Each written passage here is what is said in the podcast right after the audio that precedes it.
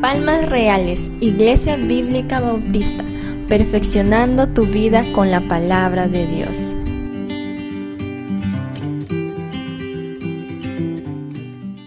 Y hoy vamos a ver el tercer beneficio que recibimos por guardar la palabra de Dios. Y el tercer beneficio es entendimiento. O sea, recibimos entendimiento cuando guardamos la palabra de Dios. Vamos a, recordar algo. Desde nuestra niñez eh, siempre nos han dado pautas para nuestro beneficio. Y cada vez que nuestros padres nos enseñaban algo, y muchas veces con advertencia, nos preguntaban luego, ¿has entendido? ¿Has entendido? ¿Seguro que has entendido? Porque mira, si tú me dices que has entendido, si lo haces, te vamos a tener que disciplinar. O ¿Has entendido bien? Ya. Mira, si tú metes el dedo en el enchufe, te va a pasar corriente, te va a quemar el dedito. Eh, ¿Has entendido? Bueno, nosotros decíamos que sí, ¿verdad? Y bueno, nosotros mayormente contestábamos que sí, ¿verdad? Cuando entendíamos. Y algunas veces respondíamos que no, porque no entendíamos. Entonces nuestros padres nos volvían a explicar. También en la etapa del estudio, durante nuestra primaria, durante nuestra secundaria y durante nuestra educación superior eh, nos enseñaban los maestros y luego al final de cada enseñanza siempre nos preguntaban, ¿han entendido? O después de cada cierto tiempo nos preguntaban, ¿han entendido? ¿Están seguros? Y mire, si algo no quedó claro, luego después de clase podemos conversar o eh, a través de WhatsApp me hacen la consulta. Entonces, y, bien, y, y ellos con la mayor atención nos explicaban nuevamente Inclusive nos recomendaban algunos textos para comprender mejor o entender mejor la, materia dada durante la clase. De igual manera, la palabra de Dios nos enseña eh, y el Espíritu Santo, con mucha ternura y paciencia, nos ministra para que podamos entender todo el consejo de Dios. Del momento que aceptamos a Cristo en nuestra vida, el Espíritu Santo vino a morar en nuestro cuerpo y es el Espíritu Santo quien nos ministra cuando acudimos a la palabra de Dios. Las escrituras dicen en 1 Corintios capítulo 2, versículo 14, pero el hombre natural no percibe las cosas que son del Espíritu de Dios, porque para él son locura. No las puede entender porque se han de discernir espiritualmente. Note bien lo que dice la nueva traducción viviente. Dice lo siguiente, pero los que son espirituales no pueden recibir, perdón, pero los que no son, ¿ya? Pero los que no son espirituales no pueden recibir esas verdades de parte del Espíritu de Dios.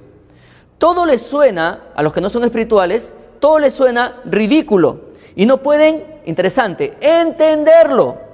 Porque solo los que son espirituales pueden entender lo que el Espíritu quiere decir.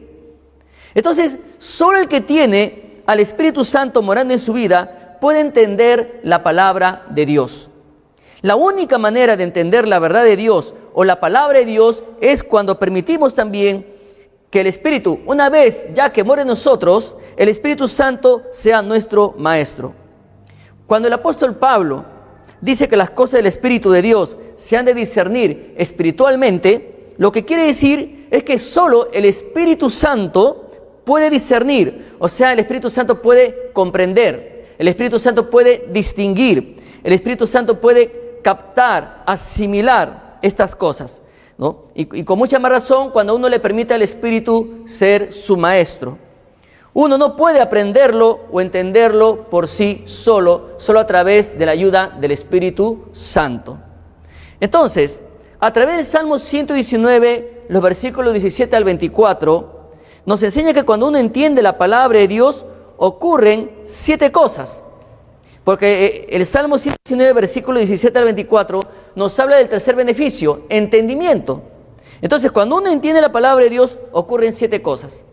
Y la primera cosa que ocurre es, primero, te hace bien, te hace bien. Usted recuerde que siempre estamos eh, entregándoles a través de la red virtual el material del alumno y usted puede escribir ahí y, usted tiene todos los versículos allí que se van a mencionar en este sermón y también los versículos anteriores. Yo voy a pedir que, lo pasen también al Facebook, porque algunos hermanos eh, no, a veces no pueden entrar al WhatsApp, pero sí pueden entrar al Facebook y de ahí también lo pueden bajar, tanto el video como el material del alumno. Entonces, la primera cosa que ocurre por entender la palabra de Dios es que te hace bien. Y es por eso que el versículo 17 eh, te dice lo siguiente, haz bien a tu siervo, que viva y guarde tu palabra. Eh, ya que Dios es el autor de su palabra, Él mismo es el que desea eh, nuestro bien. Y bueno, a través de un buen trato nos dirige pues y nos guía a través de este hermoso viaje con su palabra. Él nos aconseja, Dios nos instruye, y, inclusive el salmista le dice, haz bien a tu siervo. Y haz bien a tu siervo también significa recompensar. O sea, recompensa a tu siervo. Y David, David, desde el fondo de su corazón, quiere todo lo que Dios tenga para darle. Esta misma palabra se traduce en otras porciones como destetar. Y cuando uno recibe el bien eh, de Dios está listo para enfrentar la vida. mientras uno más tiempo pase estudiando la palabra de Dios, escudriñándola, investigándola, uno se, se alimenta más y está listo para pues enfrentar la vida de manera espiritual. Y eso lo vamos a hacer más adelante. Es por eso que David dice, haz bien a tu siervo. ¿Para qué? Haz bien a tu siervo para que viva. O sea, que vivamos para que vivamos en este mundo que cada día trae su propio afán, que vivamos en este mundo que cada día eh, intenta apartarnos muchas veces a través, o sea, nos intenta apartar del consejo valioso que nos da Dios a través de su palabra. Pero también para que vivamos en este mundo para anunciar el Evangelio de Jesucristo, poder proclamar el mensaje, hacer realidad la gran comisión en nuestra vida, o sea, viviendo la palabra de Dios, obedeciendo la orden de Cristo, proclamando el Evangelio a las personas que no le conocen. Pero también haz bien a tu siervo para que viva y guarde, dice, tu palabra. O sea, obedecerla. Y, y el obedecer la palabra, el cumplir la palabra de Dios es, mi estimado hermano, la única manera de madurar espiritualmente hacia la edad adulta en el espíritu, por supuesto. Para David era importante cumplir y obedecer la palabra de Dios. Yo le pregunto a usted en esta noche, ¿qué está haciendo usted para, para cumplir la palabra de Dios? ¿Qué está haciendo usted para guardar la palabra de Dios? ¿Qué está haciendo usted para obedecerla? ¿Qué está haciendo? Hay hermanos que tristemente, tristemente, se pasan los 365 días del año y ni siquiera le han dado tiempo a un capítulo de la Biblia. Y son creyentes ignorantes de la palabra de Dios, creyentes ignorantes de la voluntad de Dios. Y la Biblia nos habla mucho de la persona de Dios, la Biblia nos habla mucho de la persona de Jesucristo, la Biblia nos habla mucho de la persona del Espíritu Santo y la Biblia también nos habla mucho sobre Satanás y nos advierte cómo opera Satanás. La Biblia nos habla mucho acerca del hombre y, nos, marca, nos marca claramente la diferencia entre un hombre espiritual y un hombre carnal. Entonces, de tal manera que si una persona no está guardando la palabra de Dios, va a ignorar la voluntad de Dios. Va a ser una persona que no le va a rendir frutos a Dios eh, por, lo mismo, por las mismas consecuencias de la ignorancia.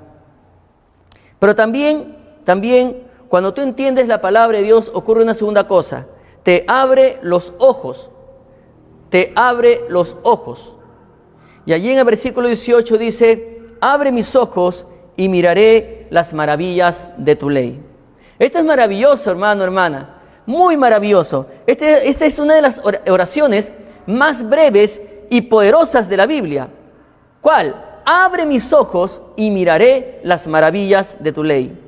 Esta es una petición muy, pero muy especial para poder entender la palabra de Dios. Pero para ello se requiere una actitud de siervo. ¿Y el siervo qué hace? Obedece. ¿El siervo qué hace? Cumple. El siervo qué hace? Guarda la palabra en su corazón y la vive. David deseaba que Dios pues le abriera los ojos para ver cualquier cosa perdón, no para ver cualquier cosa, sino para ver las maravillas de la palabra de Dios. El obtener la percepción de Dios, ver las cosas desde la perspectiva de Dios, es una experiencia totalmente maravillosa. Y con ella obtenemos entendimiento y no solo conocimiento. Hay muchos creyentes que tienen conocimiento de la palabra de Dios, pero son muy desobedientes, no guardan la palabra, solo tienen conocimiento. Pueden dominar el hebreo, pueden dominar el griego, pero solo es conocimiento. Pero tú puedes observar que llevan una vida carnal, una vida de desobediencia. Entonces, una vida como, como un incrédulo más, una vida que deshonra a Dios, una vida que ofende a Dios. Solamente tienen conocimiento, pero no han entendido. Como dice el Nuevo Testamento, no les ha nacido. Entonces, el inconverso, el hombre sin Cristo, no puede entender el Evangelio, no puede comprender el Evangelio, estimados hermanos. Entonces, eh, es una persona pues que no tiene la guía del Espíritu Santo porque el Espíritu Santo no mora en él. En 2 Corintios capítulo 4, versículo 3 y 4 dice, pero si nuestro Evangelio está aún encubierto, entre los que se pierde está encubierto, en los cuales el Dios de este siglo cegó el entendimiento de los incrédulos, para que no le resplandezca la luz del Evangelio de la gloria de Cristo, el cual es la imagen de Dios. Note bien cómo lo dice la nueva traducción viviente. Dice lo siguiente, el mismo versículo, en 2 Corintios 4, 3 al 4, en la nueva traducción viviente dice lo siguiente, si la buena noticia que predicamos está escondida detrás de un velo, solo está oculta de la gente que se pierde. Satanás, quien es el Dios de este mundo, ha cegado la mente de los que no creen. Son incapaces de ver la gloria o la gloriosa luz de la buena noticia. No entienden este mensaje acerca de la gloria de Cristo, quien es la imagen exacta de Dios. Recalco lo que dice acá en la nueva traducción viviente. No entienden, dice, no entienden este mensaje acerca de la gloria de Cristo, quien es la imagen exacta de Dios. Aquellos pues que han nacido de nuevo no están ciegos. Sin embargo, muchos pasan su vida, muchos creyentes que han sido ganados para Cristo, que han sido salvados, que se han dado cuenta que Cristo pagó un alto precio por ellos y lo aceptaron en su vida. Muchos de esos creyentes pasan su vida lamentablemente y tristemente, con sus ojos cerrados. Y muchos siguen hoy con sus ojos cerrados o sufren de astigmatismo espiritual. El apóstol Pedro señala esta condición. Después de describir la increíble, la preciosa, la gloriosa vida que hemos recibido en Cristo, nos reta a edificarnos en este fundamento que es Cristo. Pero luego concluye en 2 Pedro 1.9 y dice lo siguiente, pero el que no tiene estas cosas, tiene la vista muy corta, es ciego, habiendo olvidado la purificación de sus antiguos pecados. Y esa es la condición de muchos creyentes que no están guardando la palabra de Dios, que no están eh, pidiéndole a Dios que abra sus ojos, porque la palabra de Dios, a pesar que son salvos, no les interesa leer la Biblia. A pesar que son salvos, no le dan tiempo a la palabra de Dios. A pesar que son salvos, no están eh, cumpliendo o guardando la voluntad de Dios en su vida. Entonces, una vista espiritual pobre puede traer como consecuencia falta de fruto espiritual. Y ahora entendemos a la luz de este salmo, a la luz de este versículo y a la luz de los versículos del Nuevo Testamento que hemos leído, ¿por qué a muchos creyentes no les interesa ganar almas? ¿Por qué a muchos creyentes no les interesa entrar al discipulado bíblico? ¿Por qué a muchos creyentes no les interesa capacitarse en la escuela bíblica Kairos o en otras escuelas bíblicas? ¿Por qué? Porque no han madurado espiritualmente, no han dejado que el Espíritu Santo sea su maestro, tienen en poco el guardar la palabra de Dios. No le están pidiendo a Dios que abra sus ojos para que puedan ver las maravillas de su ley. Hermano, espero que esa no sea su condición. Es una condición muy triste estar apartado de la palabra de Dios. Es una condición muy triste no conocer lo hermoso que nos comparte Dios, tanto en el Antiguo Testamento como en el Nuevo Testamento. Tenga mucho cuidado.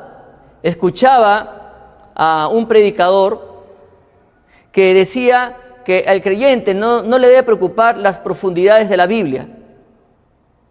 Solamente se debe dedicar a ganar almas. Es cierto, el Señor nos, nos enseña y, nos da una orden a través de la gran comisión, que vayamos por todo el mundo. Pero este predicador se olvida que el Señor, muy aparte de ganar a los creyentes, ¿qué dice? Hay que enseñarles. Y el discipulado bíblico abarca todo el consejo de la palabra de Dios. Dios no nos ha dejado su libro solamente para que lo tengamos en una decoración en nuestra sala. Dios no nos ha dejado su precioso libro para que pues nosotros lo tomemos cuando nos acordemos o pasemos por una, un problema difícil y recién a la suerte agarramos cualquier parte de la Biblia esperando que Dios nos hable. No, no. Dios nos ha dejado este libro, nos ha permitido tenerlo en nuestros hogares para saciarnos de este libro, para disfrutarlo, para aprender, para crecer, para penetrar cada día el corazón de Dios. Y es por eso que nuestra oración cada día debe ser, al igual que David, abre mis ojos y miraré las maravillas de tu ley. Entonces una vista espiritual pobre puede traer como consecuencia falta de fruto espiritual. Es imposible ver las necesidades espirituales de las personas cuando sufrimos falta de fruto espiritual. Eh, la tercera cosa que en este caso que vemos cuando uno entiende la palabra de Dios es que te recuerda que eres forastero. Recuerda que eres forastero. Y el versículo 19 dice lo siguiente, forastero soy yo en la tierra, no encubras de mí tus mandamientos. Entonces, en su búsqueda de entender las riquezas halladas en la palabra de Dios, David consideró muy importante confesar delante de Dios que él era un forastero, que él era un extranjero. Esto nos lleva a la vida de Abraham en Hebreos capítulo 11, versículo 8 al 10. Y dice lo siguiente, por la fe Abraham, siendo llamado, obedeció para salir al lugar que había de recibir como herencia. Y salió sin saber a dónde iba. Y por la fe habitó como extranjero o como forastero en la tierra prometida, como en tierra ajena morando en tiendas con Isaac y Jacob, coherederos de la misma promesa, porque esperaba la ciudad que tiene fundamentos, cuyo arquitecto y constructor es Dios.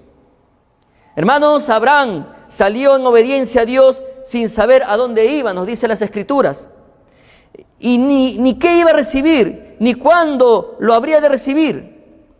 Él, Abraham, cortó sus lazos al mundo y confió totalmente confió plenamente en la palabra de Dios y en su provisión.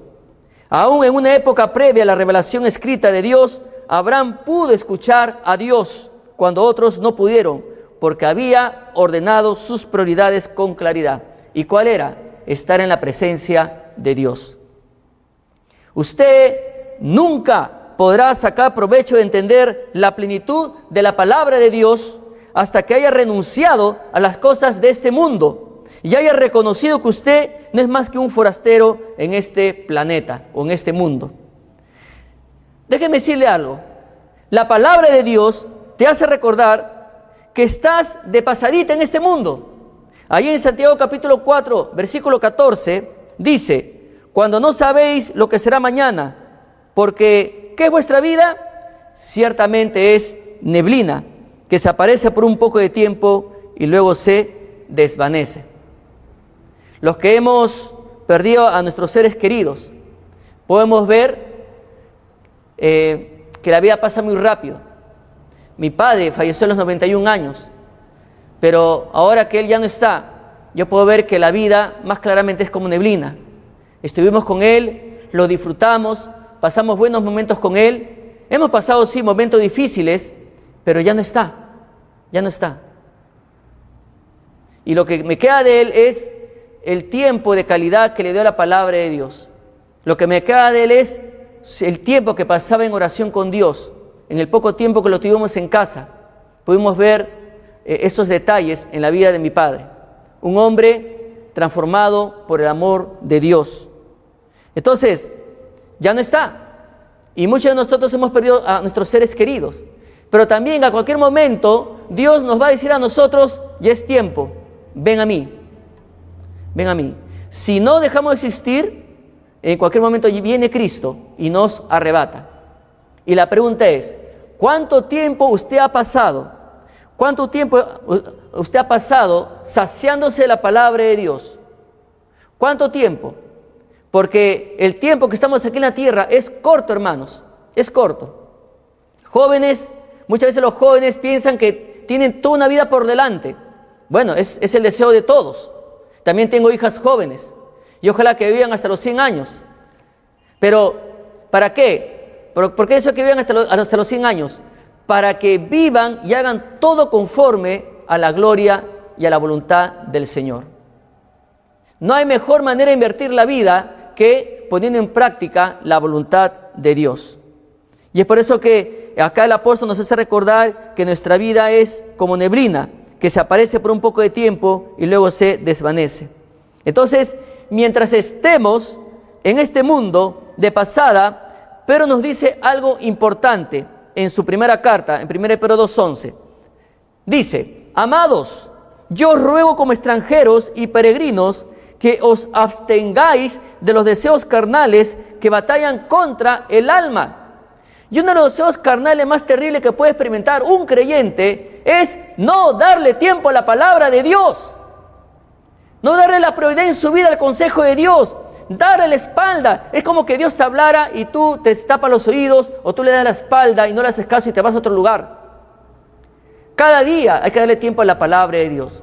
Yo, yo entiendo, yo entiendo que en estos tiempos eh, el tiempo se ha vuelto más pesado. Lo veo en la vida de mis hijas. Les deja muchas tareas virtuales. Antes en el colegio salían al mediodía o a la una de la tarde, o en otros colegios salían a las 3 de la tarde y les dejaban algunas tareas. Pero ahora, ahora a través de la red virtual, se dejan hasta las 9 o 10 de la noche y terminan agotadísimos. Y muchas veces hay que hacerles recordar que tienen que darle tiempo a la palabra de Dios, que tienen que darle tiempo a su devocional. Hay que estar en la presencia de Dios. De lo contrario, Satanás puede usar esto como un arma para alejarlos a nuestros hijos de la presencia de Dios. Entonces hay que enseñar a nuestros hijos, hay que enseñar a nuestros hermanos, como, como lo dice acá Pedro, que nos abstengamos de los deseos carnales que batallan contra el alma. Y uno de los, deseos favoritos de cualquier ser humano es, ah, después voy a leer la Biblia, voy a darme una horita o dos horitas más de descanso. Ahora que no hay culto, ¿verdad? O sea, ahora que ya no nos congregamos físicamente, eh, como decía un hermano en el culto de los miércoles, eh, ahora de repente estás escuchando los cultos echado en tu cama, ¿verdad? Y bien abrigadito, ya no es como antes que, que tenías que estar acá sí o sí a las 8 y luego los de segundo culto a las 10, dejando su cama, dejando su almohada, y etcétera, etcétera, etcétera. Y ahora estamos cómodamente instalados en nuestras casas, de repente echados, eh, bien abrigados ¿no? por este inclemente frío. Y, bueno, y de repente uno dice, no, mejor como lo graban, como es grabado, le escucho después de almorzar. Y bueno, y te, te pierdes la gran bendición de estar unidos a tantos hermanos que en ese momento están conectados viendo la palabra o escuchando la palabra de Dios. Entonces, solo el que se deja ministrar por el Espíritu Santo entenderá y sacará máximo provecho de las enseñanzas de la palabra de Dios. Y a la vez será de gran bendición en este mundo, en este corto periodo de tiempo que Dios nos permita vivir. Pero también otra cosa que ocurre cuando entiendes la palabra de Dios. Letra D, te quebranta el alma, te quebranta el alma. Y en el versículo 20 dice lo siguiente, quebrantada está mi alma de desear tus juicios en todo tiempo. Acá nos muestra que el alma de David está totalmente quebrantada por el hambre, no porque ha pecado, sino por el hambre que tenía por la palabra de Dios. Era su alma, no su cuerpo ni su espíritu. En otra versión dice que él estaba angustiado por tener el contacto con la palabra de Dios. Entonces, el alma, el alma del hombre consiste pues en su mente, voluntad y emociones. Es aquella parte que constituye la esencia misma de su ser y personalidad. Eh, si un hombre nace de nuevo, su espíritu regenerado va a anhelar la palabra de Dios. Entonces la batalla va a ocurrir en el alma, la batalla va a ocurrir en la mente. El creyente debe andar en el espíritu. Para hacer esto, nuestro espíritu debe estar en constante acuerdo con el espíritu de Dios y sometido pues a él. Un creyente que anda en el espíritu es un creyente espiritual. El creyente que no anda en el espíritu es un creyente carnal. Y allí en 1 Corintios, en el capítulo 3, versículo 1 a 3, dice lo siguiente. De manera que yo, hermanos, no pude hablarlos como a espirituales, sino como a carnales, como a niños en Cristo. Os di a beber leche y no vianda, porque aún no erais capaces, ni sois capaces todavía porque aún sois carnales, pues habiendo entre vosotros celos, contiendas y disensiones, ¿no sois carnales y andáis como hombres? ¿Cómo un creyente puede ser quebrantado por la palabra de Dios? ¿Cómo? Pues Job nos enseña algo interesante. En Job 23, 12 dice, guardé las palabras de su boca más que mi comida. O sea, Job guardó la palabra de Dios, ¿no? y, más que su comida.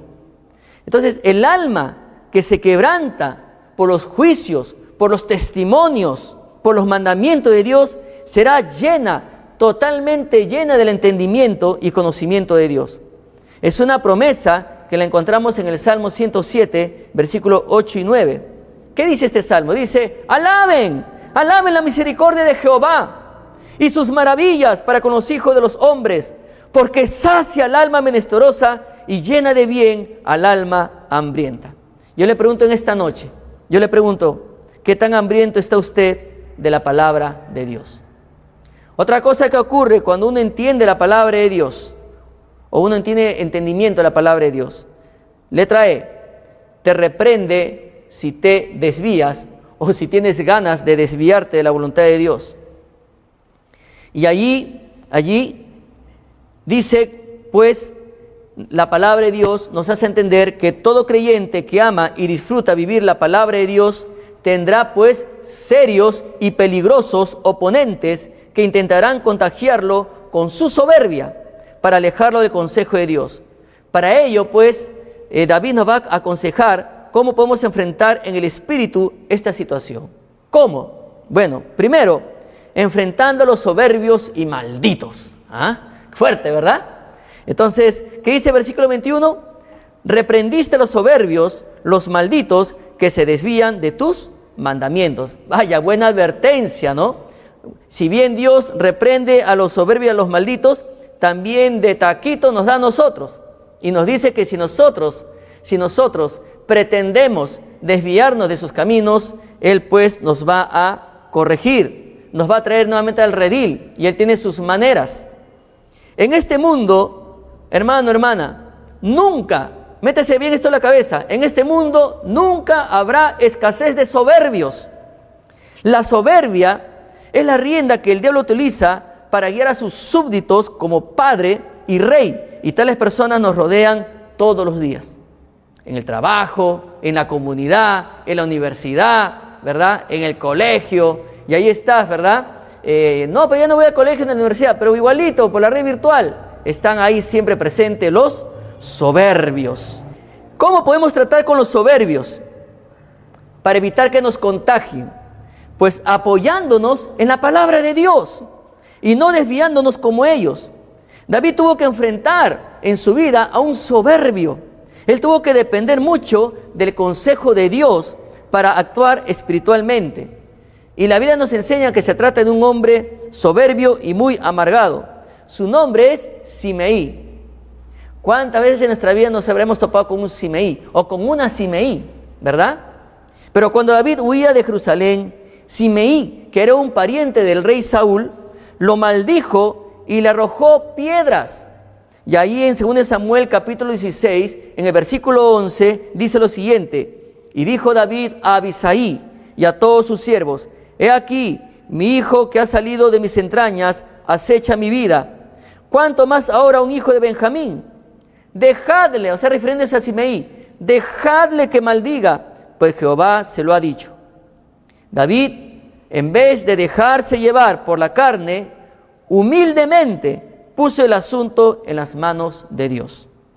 David entendió por la luz de la palabra de Dios que los soberbios se encuentran bajo la maldición del pecado. Entonces, surge una pregunta. ¿Qué provecho tiene el buscar venganza contra una persona llena de soberbia que nos maldice y que es maldita por causa de su pecado? En Romanos 12 y 19 dice, nos aconseja la palabra de Dios, no os venguéis vosotros mismos, amados míos, sino dejad lugar al aire de Dios, porque escrito está, mía es la venganza, yo pagaré, dice el Señor. Entonces, estamos viendo que cuando tú entiendes la palabra de Dios, la palabra de Dios te advierte que te va a reprender si te desvías. Entonces, ¿cómo evitar, cómo evitar enfrentar a estas personas cegadas por la soberbia que cada día eh, nos atacan, tal vez con murmuraciones, tal vez con actos que nos van a dañar, nos van a causar dolor. Bueno, la Biblia dice que, que se enfrenta, se enfrenta a los soberbios y malditos. Y, y es el mejor consejo para, pues, mantenerse en el camino del consejo de Dios. Muchas veces el soberbio va a intentar alejarte de la voluntad de Dios. En vez de traer un mensaje de bendición a tu vida, te trae un mensaje que te puede llevar hacia la carnalidad. Y lo segundo, enfrentando los prejuicios. Y ahí en el versículo 22 dice, aparte de mí el oprobio y el menosprecio, porque tus testimonios he guardado. Cuando somos atacados injustamente, Sufrimos el agudo dolor del oprobio y el menosprecio. Pero también mucho cuidado, hermanos. Nosotros, si hemos aceptado desviarnos a causa del consejo de los soberbios, nosotros también, a pesar que tenemos a Cristo, usted recuerde que nos podemos volver carnales y comenzar a menospreciar a los extranjeros. Usted recuerde que Cristo fue un extranjero y a él lo menospreciaron. Cristo comprende y entiende al extranjero o al foráneo que es menospreciado, que sufre oprobio. Entonces cuando somos atacados y justamente sufrimos el agudo dolor del oprobio y el menosprecio. Todos hemos experimentado el dolor de los prejuicios llenos de soberbia. Con frecuencia limitamos los prejuicios a asuntos raciales, culturales o de la nación de origen. Pero hay que tener cuidado todo prejuicio es el resultado de qué? De la soberbia. El creyente que ha confiado y entendido plenamente la palabra de Dios, lo dejará el asunto en las manos de Dios y no actuará carnalmente. Usted enfrente el ataque de los soberbios, pero le digo algo, después que ha confiado el asunto a Dios, las palabras, los comentarios, los rumores y mentiras llenos de soberbia todavía van a seguir. Van a seguir. ¿Cuál es la diferencia en su corazón de usted? ¿Cuál es la diferencia? Que usted está dependiendo del consejo de Dios, más no de los deseos de su carne. Es por eso que David pidió a Dios lo siguiente, aparta de mí el oprobio y el menosprecio. ¿Por qué? Porque tus testimonios he guardado. Bueno, pero también, también, letra C, enfrentando príncipes, enfrentando príncipes. Y en el versículo 23, dice, príncipes también se sentaron y hablaron contra mí, mas tu siervo meditaba en tus estatutos. Nadie está libre de los príncipes. Nadie está libre de estar sometido a una autoridad.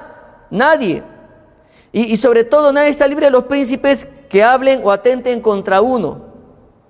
Puede ser tu jefe de trabajo, eh, o de repente tu trabajo está en juego Puede ser una persona que goce de autoridad, pero que está haciendo tu vida laboral insoportable. puede ser el profesor de tu escuela, puede ser el profesor de tu universidad, de tu instituto, puede ser el alcalde del distrito, puede ser un sereno que te agarró de punto o un policía. Pero es una autoridad. Entonces, la palabra príncipes se refiere a aquellas personas en posiciones de autoridad. El hecho de que estos príncipes se sientan es indicativo que están o estaban en una posición de emitir juicio. ¿Qué hizo David? ¿Qué hizo David? Hizo algo que le aconsejó la palabra de Dios. Se puso a meditar en la palabra de Dios. Él sabía que el consejo de Dios lo guiaría a tomar una decisión en una situación como esta. Ahora, hermanos, muchas veces con facilidad nos sentimos intimidados por las personas que se encuentran en posiciones de autoridad. Pero, hermano, hermana, no tenemos por qué sentirnos de esa manera. El Señor Jesús nos aconseja lo siguiente en Mateo capítulo 10, versículos 17 hasta el 20. ¿Qué dice la palabra de Dios? Y guardaos de los hombres, porque os entregarán a los concilios, y en sus sinagogas os azotarán, y aún ante gobernadores y reyes seréis llevados por causa de mí para testimonio a ellos y a los gentiles. Mas cuando os entreguen, no os preocupéis por cómo o qué hablaréis, porque en aquella hora os será dado lo que habéis de hablar. Porque no sois vosotros los que habláis, sino el Espíritu de vuestro Padre que habla en vosotros. Pero también, muy aparte que tenemos lucha contra príncipes en esta tierra, que pueden ser autoridades o personas que están muy cercanas a nosotros, también existe otra aplicación para esto. Todo creyente, y preste atención hermano, todo creyente nunca debe olvidar que se encuentra en medio de una intensa guerra espiritual. Y en Efesios capítulo 6, versículo 12 dice, porque no tenemos lucha contra sangre y carne, sino contra principados, contra potestades, contra los gobernadores de las tinieblas de este siglo, contra huestes espirituales de maldad en las regiones celestes. Pues tenemos una doble batalla, una intensa batalla, ¿verdad? Una persona que está en autoridad, que nos hace la vida imposible, pero también las huestes espirituales de maldad. Entonces, ¿cuál es el arma que nos muestra Dios? Meditar en su palabra para salir vencedor. Y por último, enfrentando los problemas de la vida. Y el versículo 24 dice lo siguiente, pues tus testimonios son mi delicia. Si la palabra de Dios, hermano, es su delicia, usted entenderá, usted aprenderá que también toda la Biblia es su mejor consejera. No importa cuál sea el problema que tenga en la vida, la respuesta la puede hallar en la bendita palabra de Dios. Hay consejo para el predicador de la palabra de Dios. ¿Usted qué cree? ¿Que los pastores no necesitamos consejo de la palabra de Dios? Por supuesto que la necesitamos. Hay consejo también para los matrimonios. Hay consejo también para evitar que una persona se suicide. ¿Cuántas personas han desistido, desistido de suicidarse cuando han escuchado el glorioso evangelio del Señor Jesucristo? Pero también hay consejo para el que está en depresión. Y así, hay consejo para todo. El asunto es, si lo guarda, gracias a Dios. Si no lo guarda, bueno, usted se suicida, pues. Si usted no lo guarda, usted se deja aplastar por la depresión. Si usted no guarda el consejo de Dios, su matrimonio se va a pique. Y si el predicador no guarda el consejo de Dios, su ministerio está en peligro. Y así, hay consejo para todo, para enfrentar los problemas de la vida. Si el pueblo de Dios disfruta de la palabra de Dios con delicia, hallará propósito y significado en la Biblia. Las presiones de la vida que se experimentan hoy no podrán jamás contra el consejo de la palabra de Dios. El creyente debe entender que el consejo de la palabra de Dios no cambia, no cambiará jamás. La palabra de Dios es el bálsamo medicinal que alivia los dolores de cualquier época. No existe problema que pueda ocurrir en la vida que Dios no haya contemplado de antemano. Hermano, hermana, hemos visto este precioso salmo. Hemos visto pues este hermoso beneficio que recibimos, entendimiento. Hemos visto que el tercer beneficio que recibimos de la palabra de Dios es el entendimiento. Y hemos visto que cuando uno entiende la palabra de Dios ocurren cosas. Te hace bien, te abre los ojos, te recuerda que eres forastero en esta tierra y te quebranta el alma.